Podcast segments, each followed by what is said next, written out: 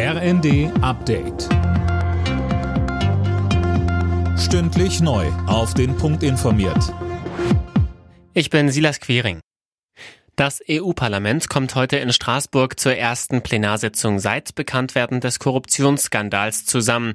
Vizepräsidentin Kylie sowie drei weitere Verdächtige sitzen inzwischen in U-Haft. Sie sollen Schmiergelder aus Katar angenommen haben, um Entscheidungen des Parlaments zugunsten des Emirats zu beeinflussen. Bei einem Treffen von Parlamentspräsidentin Metzola mit den Fraktionsvorsitzenden soll es heute auch um Kylies Absetzung und weitere Schritte gehen. Im Streit über die Verkehrspolitik hat Verkehrsminister Wissing seinen Plan verteidigt, auch den Straßenausbau zu forcieren. Die Grünen wollen mit Blick auf die Klimaziele nur Schienenprojekte beschleunigen. Wissing machte im ersten klar, dass auch beim Straßenbau Handlungsbedarf bestehe. Die Klimaziele wolle auch er erfüllen. Wir wollen das einhalten, was wir im Pariser Abkommen vereinbart haben. Ich möchte, dass Verkehr klimaneutral erfolgt und tue sehr viel dafür.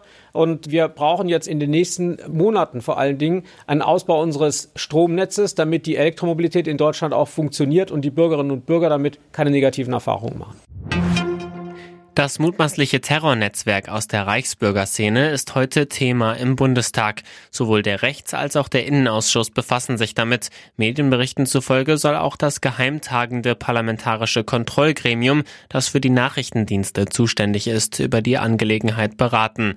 Bei einer Großrazzia mit rund 3000 Einsatzkräften waren 25 Personen festgenommen worden. Insgesamt stehen mehr als 50 unter Verdacht, an den Planungen für einen gewaltsamen Umsturz beteiligt gewesen zu sein. Das Weihnachtsgeschäft im deutschen Einzelhandel hat zum dritten Advent weiter an Schwung gewonnen. Laut Handelsverband läuft es vor allem bei Lebensmittelhändlern und Bekleidungsgeschäften gut. Drei von vier Unternehmen sind mit dem bisherigen Weihnachtsgeschäft noch nicht zufrieden. Alle Nachrichten auf rnd.de